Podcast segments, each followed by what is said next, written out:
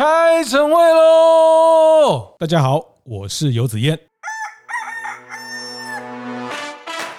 这个全年的这个满额赠活动送的公仔哦，因为前一阵子刚好大家都在讨论说公仔很丑啊什么的。嗯、这里也是物理，就是说定滑轮，他们比如说一月做漫威啊，二月做过年啊，五月就做母亲节啊，那这就是定滑轮衍生下来。因为大家特别清楚，现在这个社群的时代，擦枪走火，很多不预期的结果，那这就是动滑轮在这里面。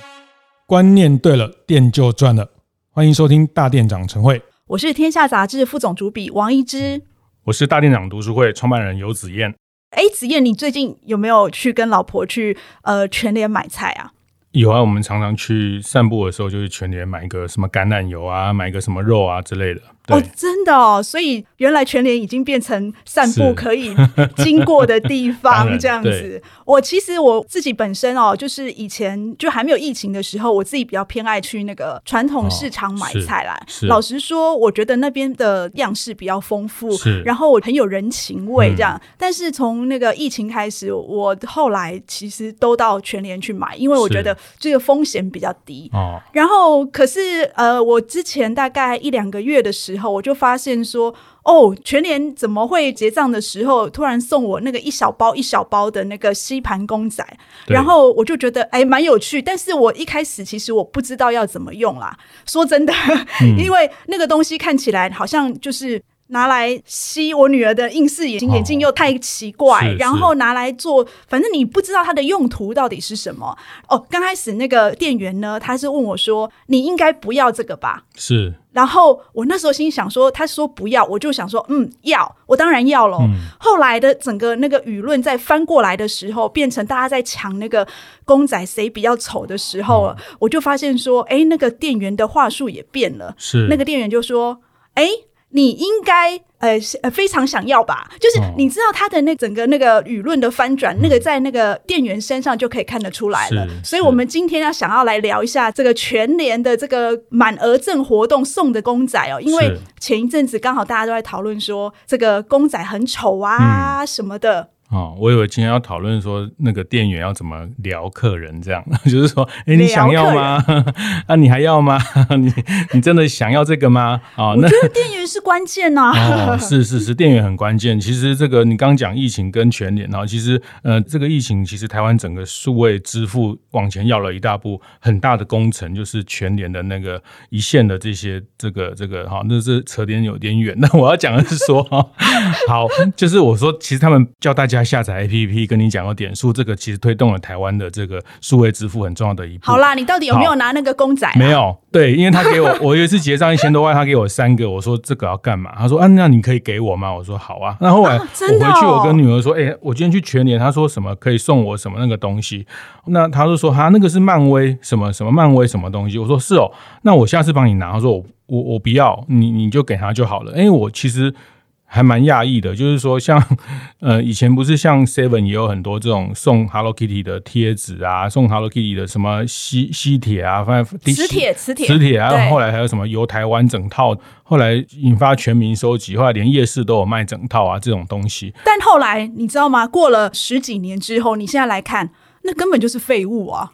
嗯，是，所以你说全年现在送的就是废物？我没有说哦，我只是说，可是你知道吗？我刚开始本来不知道它怎么用，哦、后来我女儿跟你女儿差不多，也不是喜欢这种呃漫威英雄的那个，啊、就是青春期的小女孩，他们也不是喜欢这种的 target 嘛。嗯、然后后来呃，我那个国小的女儿老二，她就跟我说：“哎、欸，妈妈，我们班男生下课的时候。”全部都聚在一起，是在交换那个公仔，哦、我才发现说，哇哦，这个威力还蛮大的。对，其实这个什么满额送啊，送这些小东西，真的不是什么新鲜事哦，通路已经玩烂了哈。但是我觉得这次很特别，因为你也写了一个探讨这个叫丑行销，就是这种用把这个它的缺陷哈，这缺点变成亮点，变成一个可能是。今年通路最大的一档促销活动的一个个案来讨论，那也也引发了很多人的回想啊。其实呃，我看我很多脸书的朋友都有分享这篇呃一定要付钱才看得到的文章哈。欢迎大家赶快去，对对对，非常精彩哈。付钱，我觉得这个是个嗯、呃，就我们刚刚讲，其实送东西不是什么，就是送满三百满四百，反正他们就很清楚，因为他们有数据，他们知道说大家像以前 Seven 他满八十就送，因为他们发现他们平均单价大概六十几块，对对对，就是客单价，大概结账的价格，所以他就知道说你差一个门槛，再加两瓶养乐多，再买两包面纸就可以超过，他提高你的销售的金额，这个也不是什么新的秘密，但是我觉得这次很特别，就是他们把这个呃公仔做的有一点不那么精致，那这个到底是他们故意的还是调缸的？我其实去就是第一次，就是调缸的，对不对？我第一个就问刘洪珍这个问题。是刘洪珍是那个全联的行销协理哦，也是我们大家的好朋友。是是这个 Open 奖跟全联福利熊的爸爸。哎，对，没错。他现在还又生了很多 AKB 的那些，是他们一堆狗 Kiwi Banana。是是是，我还问他说为什么都是狗，他是说对啊，苹狗。呃，什么什么什么奇异狗，是反正呢，他生了一堆那个有趣的公仔，这样子。他说不能讲他是行销鬼才，好，那我们就继续讲他是行销鬼才。所以是 他们这次把这个公仔做成一个很成功带动话题，甚至是财经报道都跟进 跟进的一个题目。所以他们到底是已经塞好这个梗，把它做的，我是听说啦，其实坦白讲，我后来拿了两三次，其实那个打开看。我也看不懂那个是什么，因为我也不是这一挂的粉丝哈，所以我后来女儿也不要，后来我就没有拿。我觉得这个 对地球造成负担，我就没有拿这些东西哈。是，所以，但他为什么后来引起那么大的讨论？其实我后来也很好奇。你的文章其实呃也解读了一大半的这我的疑惑哈，但是我还是你不是只有看到一半吗？哎、欸，这你 好是这样子，因为我第一句话也是问他说：“哎、欸，你到底是不是故意的、啊？”他就非常的委屈跟我讲说：“这种事谁会故意啊？”嗯他自己说了，我怎么可能故意把这个吸盘公仔都做得很丑？嗯，因为连他们老板林敏雄林董呢都下来问他说：“哎，那个公仔的品质到底是怎么回事啊？”因为他们也不知道说怎么会发生这样的事情，因为这个在国外已经做过四档了，哦、所以他们就觉得哎，其实应该会没什么问题。结果你知道，台湾做了两千九百万只这样子的吸盘公仔，全部送光光。那这样的吸盘公仔呢？我觉得可能是第一个太小啦，嗯，然后他又用那个转印的，那那个品质变成是到后来没有办法操控哈，哦，就会有这样子的落差。但怎么可能是故意的？那就是说发生了这样的事情之后，他们。怎么来应对这件事情？所以你相信他不是故意的？所以你不相信吗？呃，这个就有点像前阵子那个奥斯卡奖，就是打那个上台打巴掌这个事情嘛。我就是第一时间、第二时间，大家很多人讨论啊，这个是那个他们故意塞好的梗，因为这几年奥斯卡奖的那个收视率太无聊了，越来越差了，社群媒体的关系，所以他们就塞了一个这个梗。就但是这个不太可能，就是但是大家因为现在社群的时代，大家常常被操作哈，大家会有一种 觉得又来了哈，你们这个一定是塞好梗的哈，然后这个打个巴掌，你看全世界，你看没有人在看奥斯卡奖的人，全部人都注意了，所以这个这个丑行销把公仔故意做的歪歪斜斜的，那他确实很厉害哦，确实这一档全年的业绩成长了两成。是啊，我算我算一算，大概多出二十五亿，其实。哦不少哎、欸，老实说，是是是。呃，虽虽然他他后来就是解释说，因为呃，他对外说花了两亿嘛，是。然后，但后来他跟我说，其实应该连一半都不到，就是说几千万而已。所以那二十五亿几乎可以说赚了二十四亿。所以，所以。结果来论，结果论是成功的一个行销个案。我觉得结果是成功的，嗯、但是我不知道子燕，你还记不记得刚开始的时候，那个网络真的是一片骂声。嗯，我记得那时候，他几乎是在同一时间就推出的同一时间就发酵。它整个是网络整个炸开来，所有人都在问。我记得他们有一个那个全联，老实说，那个社群，哦、那个不是全联他们经营的，那个是大家就会把自己呃想要啊什么东西好啊，或者什么都 po 上去。结果那个社群当天推出的时候，整个炸开，所有人都在骂说，全联怎么把这么丑的东西嗯拿来送我们。哎、可是我还是很好奇，他们这些东西是到底是找谁做啊？品质做这样，那那漫威总部他们这个呃品牌授权方不会有什么特别的意见吗？哎、我有在跟那个洪真确认，他是告诉我说，其实呃全世界的漫威授权呢，只能给呃，那一家跨国行销公司，等于是说都要给他授权，嗯、有一个跨国行销公司。然后呢，那个跨国行销公司有去中国找了一家制造商，也就是说，全世界不管是正品或加价购，全部都是那一家制造商、嗯哦，是他们指定的厂商做的，指定的厂商做的。嗯、哦。这个也很多行销圈的朋友第一时间也问我说：“哎，你这到底是怎么那么厉害塞这个梗那？”其实大家看的很羡慕，在做品牌的人都很羡慕，羡慕啊！就是说声量突然爆炸起来了哈。那那我其实第一时间我觉得不太可能，因为这种东西你跟国外的。做做授权合作，其实你你把人家做坏掉，其实这个人家要赔钱，对对是要赔钱的，是有法律关系的。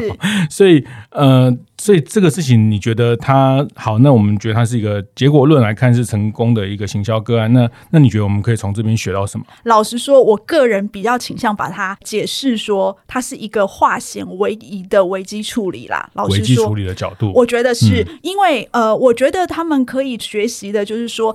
在你发生了这样子负面声量这么高涨的时候，哎，那个真的是负评如潮嘞。嗯、然后你怎么想办法把它扭转？哦、就是说，从负的，就本来大家说很丑，然后后来可以把它扭转成哇。我们要来比谁拿到的公仔最丑？是，哎，我听说你其实，在那时候你的大店长第三本书的时候，那时候哦，第二本不好意思哈，我期待你再出下一本。就是说，你里面其实已经有提到刘洪珍，我们刚刚在讨论，就是他是一个呃品牌物理学家啦，哦，是他有讲到一个呃动滑轮的一个理论嘛，好，既然你要我打书，我就。那个打一下吧，这已经这本书现在可能已经卖完了，然后就是哎有哎还有我看到很多二手书在那个拍卖的，可以可以可以，就是在我们大概六七年前跟刘洪征就是现在做行销的协理哈，那他那时候刚去全年不久，那我觉得我从他身上学到几个概念，如果我们今天谈行销，它是一个行销个案，行销大家都知道叫 marketing。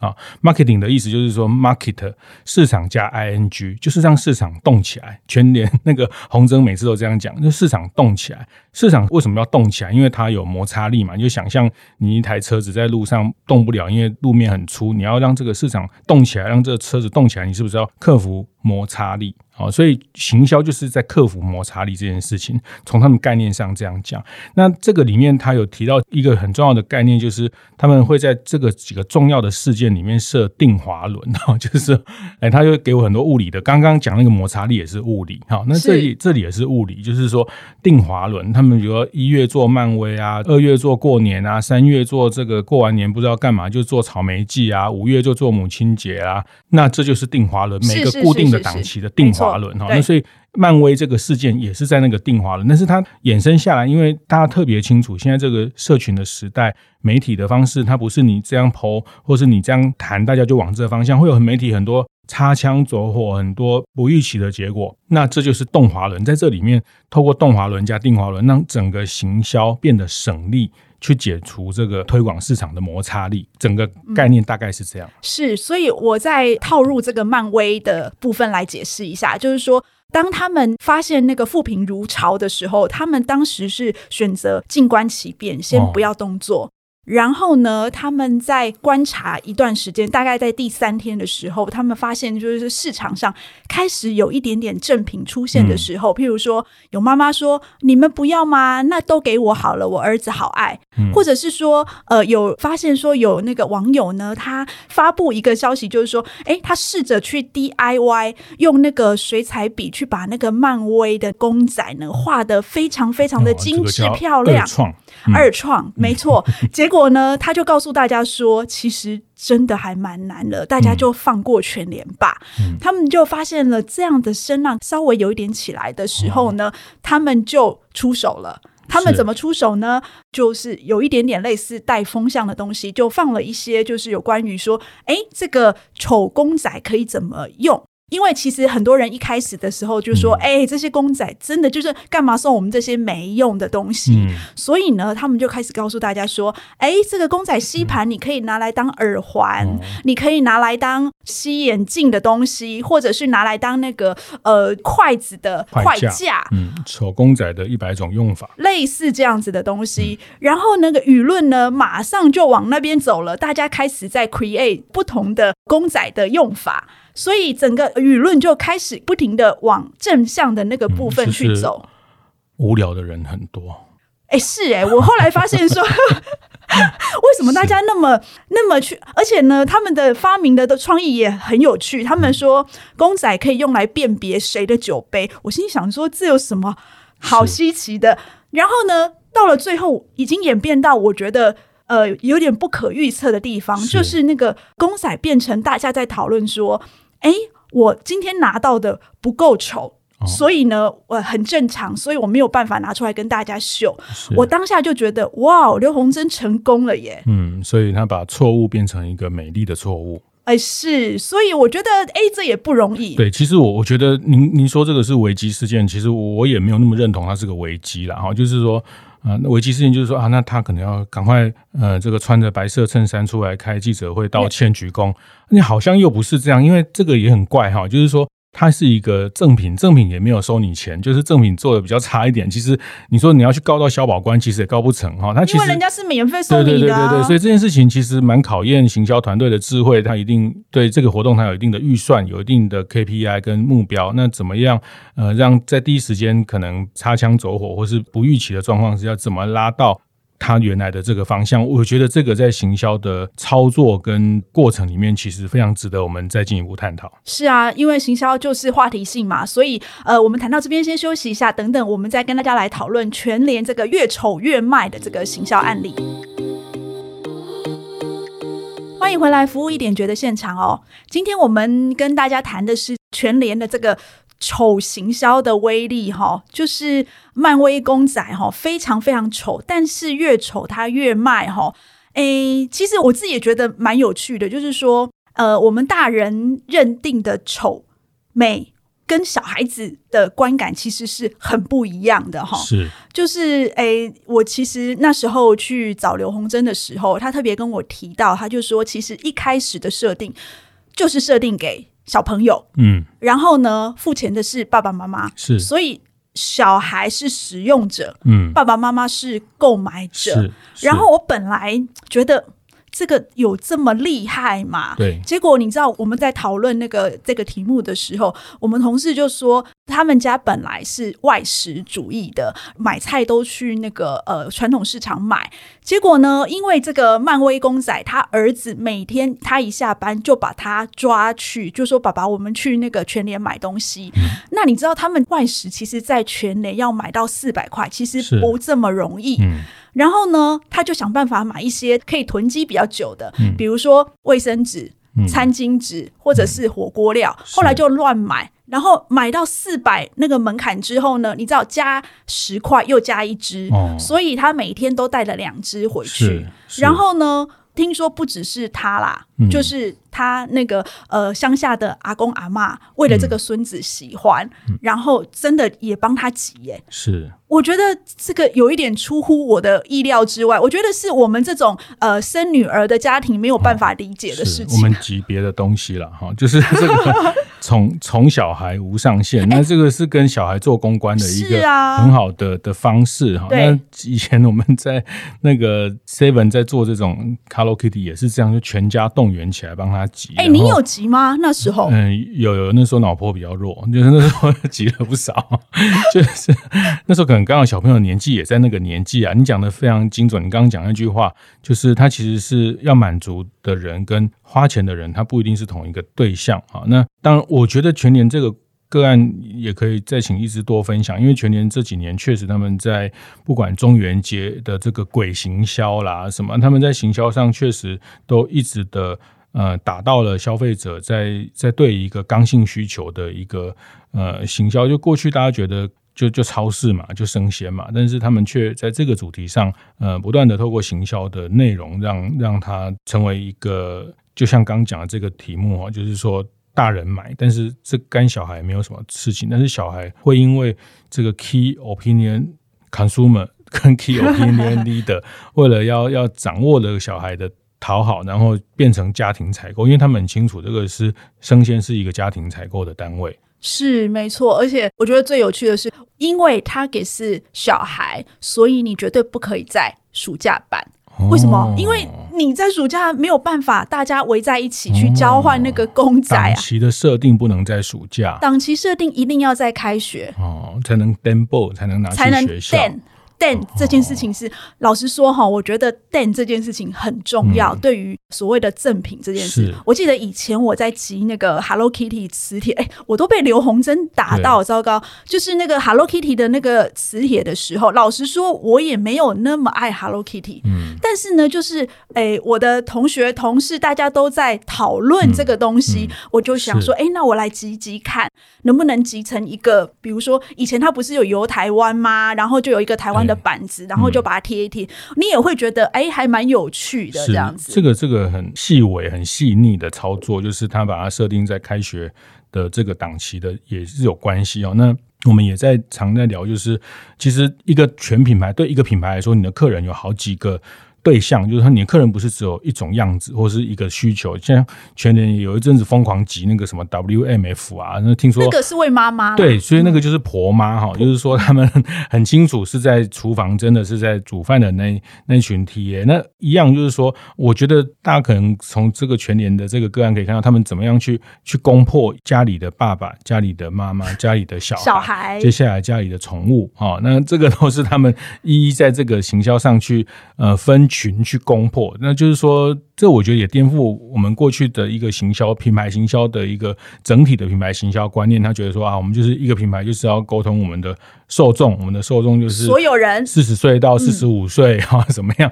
不是这样哈，就是我觉得全年更细腻的看到这个怎么去这个受众驱动他购买后面的那些其他的关键人物。不过，我觉得刘洪珍他有一个很有趣的东西，他告诉我说：“你知道这个吸盘公仔，它会像 GPS 导购。”然后我那时候听不懂，我说：“你怎么会说那个吸盘公仔像 GPS？”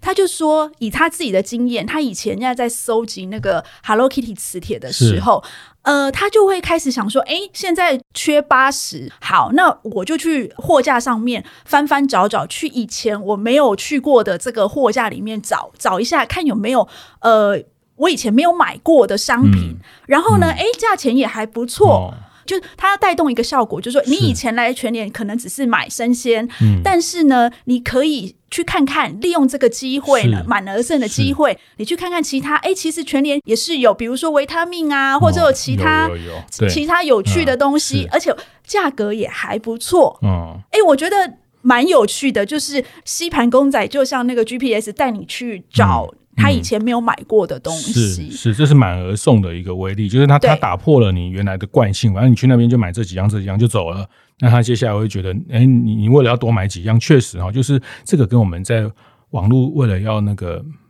免运有没有？就是说，是啊，然后就那边翻来翻去，翻来翻去，到底还要再多多拿一个我才能够？购物车在那边一直还没结账，因为差那么一点就免运哦。就是这个商人的伎俩很可怕哦。就是说，但啊，子燕，你刚刚有提到，就是说那个妈妈的 W。M F M F 的那一档哈，其实它跟这一次的满额赠有很大的不一样。怎么说？它上次的那一档，它其实就是让你集印花，嗯，然后你慢慢集集集集集集到最后，对，你还要再回来换，哦，加价购嘛哈，是要回来换。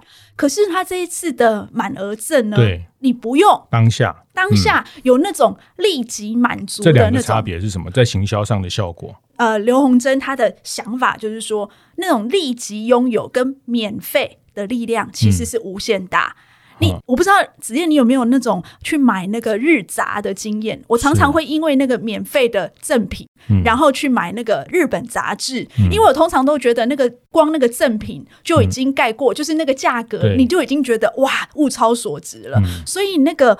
呃，免费或当下拥有的那个贪便宜的那种快感，嗯、其实老实说哈，呃，人类这件事情还是有那个对于贪便宜这件事情是永远对，心理学上的机制就是这个叫避免损失嘛哈，就是要不拿白不拿啊，就是避免损失，所以你会看到很多人为了排一个免费的早餐，然后排了一个半小时。两个小时，那你会算算那一小时时间成本就已经那那个就是一个心理上的避免损失的这个机制哈。那那所以这个立即的抽伤，那那雷点几点的效果是什么？雷点几点就是要你再回来，是，就是老实说，全店行销就三种功用。嗯、一种功用呢，刚刚子燕你有说，就是提高它的平均客单价嘛。是，全年的平均客单价刚好是大概三百四、三百五左右，嗯、所以他利用这一次，它的门槛设四百块。是，以前小七呢，它设七十七块，因为它以前平均客单价是六十几块，所以你只要再加买一到两个东西，其实就可以拉上来。嗯那第二个呢，就是说增加你来电的频率，就是像这个印花，嗯，及印花的部分，你回来再换购，再回来一次。嗯，第三个呢，就是长期去培养你的顾客忠诚度啦。是是，对。那老实说，还有一个东西，我觉得是我们上一次在我们上一集有特别提到，就是通路的。价值这件事情，嗯，嗯呃，我们上一次有提到，就是说，在那个整个电商已经疯狂的席卷，就因为疫情席卷那个全世界，实体通路的价值究竟是什么？让我们上次有提到，就是拼命开旗舰店啊什么的。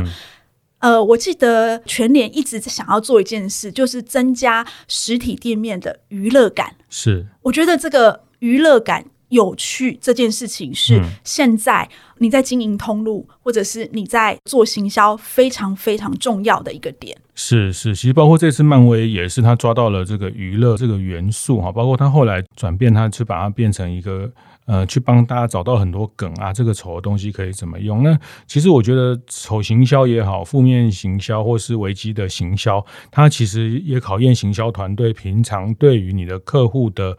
呃，这个行为，那特别我觉得谈在社群的这个时代哈，有时候，呃，坦白说，呃，我相信不管全年，不管再厉害的行销的的这个什么做 Nike 啊，呃，这个做可口可乐这些行销的天才，他们也没有办法预测这个东西出去它的反应是怎么样啊。那所以我觉得这里面也是运用很多你在呃这个互动的过程里面，怎么用我们刚刚讲的。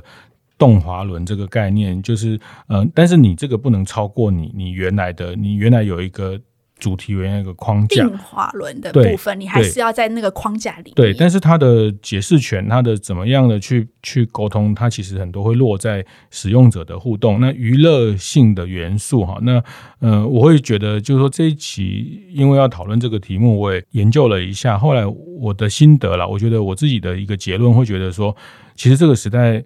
嗯，大家真的蛮蛮无聊的，是吗？我也觉得耶。你那个送的那个东西，好，就是 我我讲我常讲的，就是呃，需要的东西不多，但是想要的很多哈啊，想要别人没有的那个，想要生吐司，想要排队的东西。但老实说，需要东西，以现在的商品世界，其实需要东西。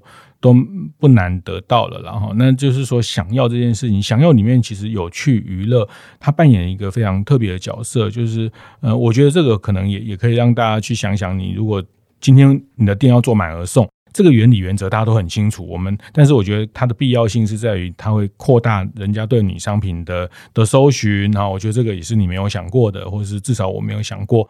那我觉得就是。不一定要送有用的东西啊，有时候送有趣的东西也蛮重要的。你你是说红针送的东西没有用是吧？对啊，其实他送的那些锅子也不是真的很厉害的锅子，只是品牌很厉害。然后、这个、有啦，品牌很厉害了。哎，我们是台湾，把人家锅子就是买到出货都出不出来的，啦这个创了世界纪录。哎，这个 这个，对了。但我想要再呃特别强调一点哦，就是说，其实我们在做整个全店行销，嗯、就是大家在做这个所谓的促购、导购这件事情的时候。呃，满额赠跟所谓的加价购这件事情是有很大的不一样。是，其实我们一般人分不太出来这两个到底有什么差别哈。嗯、但是你知道，呃，满额赠就是免费的嘛，那个赠品就是免费的。对，加价购呢，就是你要再多加一点点钱才能够换得那个赠品。嗯、但是呢，你要特别小心，就是。加价购，你要让消费者愿意付出那多少钱去买那个东西，其实你真的要好好的去思考一下。以前有一家便利商店，嗯、就曾经做过一个档期的，哦、叫做加一元就可以拿那个赠品回去。是结果你知道大亏，嗯，大亏。原因是什么？就是你的赠品，那个所有的这消费者都不愿意花一块去买那个赠品。哦、其实。你会觉得说免费送哇，这个开销其实蛮大的。嗯、可是你有没有想过，就是说免费送这些东西？假设职业你不想要这个吸盘公仔，那你拿了想说啊，不然我去送给那个谁谁谁的儿子，做公关，做公关送了之后，嗯、其实本身那个赠品就变成了一个媒体。嗯，然后呢，你们在转送的过程，那是交换，然后其实那个品牌就在无形当中去传递它的这个价值。嗯嗯嗯、是，但是我还是强调啦，品质还是很重要啦。是，保护地球也很重要。嗯，好啦，对啦，就是生产两千九百万个这样的塑胶公仔哈，那呃。本本人有一点小小担心呐，我觉得，呃，现在消费者对于环保的意识，对于企业做永续这件事情还蛮重要的。呃，我想一直也知道很多饭店哈，现在的住房都不放这些塑胶的保特瓶的。那那我觉得太多的这个塑胶的赠品，要在这个通路上形成一个刺激大家消费的事情，有商业上的考量。理解，好，那就是说，这个对环境的压力，我觉得也也可以大家多想一想。我也要强调一下，就是这个美感的这件事情啦。老实说，我们之前一直在强调，就是。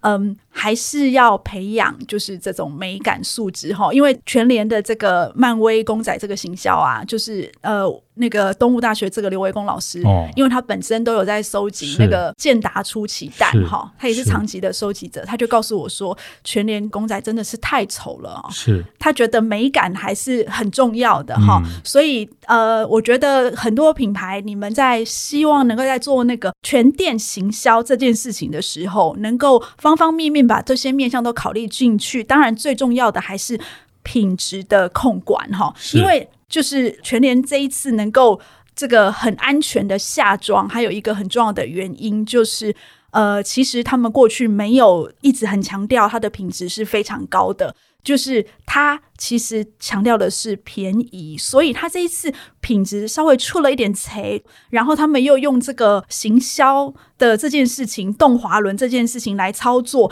其实有一个完美的结局。嗯、但是其他品牌，你们在做全店行销或者是在做其他的行销促销的时候，特别要小心。就是这个第一件事情，品质你还是要控管好啦。嗯，这个叔叔有练过了哈，就是说，而且不能常常。好，偶尔为之会有一种不那么完美的有趣。好，那如果你每次都一档、两档、三档都是搞这种落彩的东西，其实它会形成品牌的负面作用。是这种满额赠哈，不要常常做，两三年做一次就好了。第一个是它成本实在太高了哈，然后再来就是说，你如果常常做，消费者会有一点无感。所以，我们今天服务一点就要跟大家分享的哈，就是说，行销的关键呢，其实就是创造话题，话题才是最关键的。然后，呃，在做行销的时候，现在必须要针对市场的动态，然后机动的调整你的行销战术。然后呢，推出之前，你务必要确认你的品质是不是有做到位。那我想会跟大家分享的就是说，行销这个概念就是让市场。动起来哦！那我觉得有趣的丑行销也好，有趣的危机行销也好，其实有时候会比完美的行销更有威力，更能得到你的核心消费者的支持啊！那这个也是一个大家在行销上可以去思考的解法。我是王一之，我是游子燕，服务一点绝，我们下次见。连续两周和大家分享《危机解密》这本书，由台湾奥美前董事总经理王富贝老师撰写的这份教战手册。那我收到了非常非常多的回响，很多大店长的店家告诉我，确实真的他在危机的事件上受到了很多的伤害。那其实也非常期待能有更多的学习来了解如何做好危机处理的管理。那我想为了这样的一个让大家的品牌可以更持续稳健的发展，我跟富贝老师决定我们。在五月十九号，会在台北南港老爷举办一个危机解密的工作坊。那我们用更实战的方式来跟企业、来跟品牌来做这样的一种训练跟练习。那这个课程我们只招十二家的企业。那我们希望说，这个十二家的企业，每一家企业都可以派三位来参加这个课。这三位分别是老板自己，还有店长。粉丝团的小编。这个设计其实是也是一个协助企业在建立你内部组织的危机处理小组的最基本的三个成员。那我们希望透过实地的演练，然后更呃有效的一个课程的训练，让大家把这样的能力升值在你的组织内部，成为之后一旦遇到危机的时候可以快速反应的一个模式。对这场危机解密工作坊课程有兴趣的品牌和企业，呃，欢迎您到我们的粉丝页或是 Line@ 上留言，或直接发讯息给我，我们尽快帮您保留名额。那非常期待大家一起来参与这样的课程，去帮你的品牌去做好一个防护的护城河。会后记得在 Apple Podcast 订阅、评分、留言。有任何想在晨会上讨论的议题，也欢迎提出。大店长晨会，下次见，拜拜。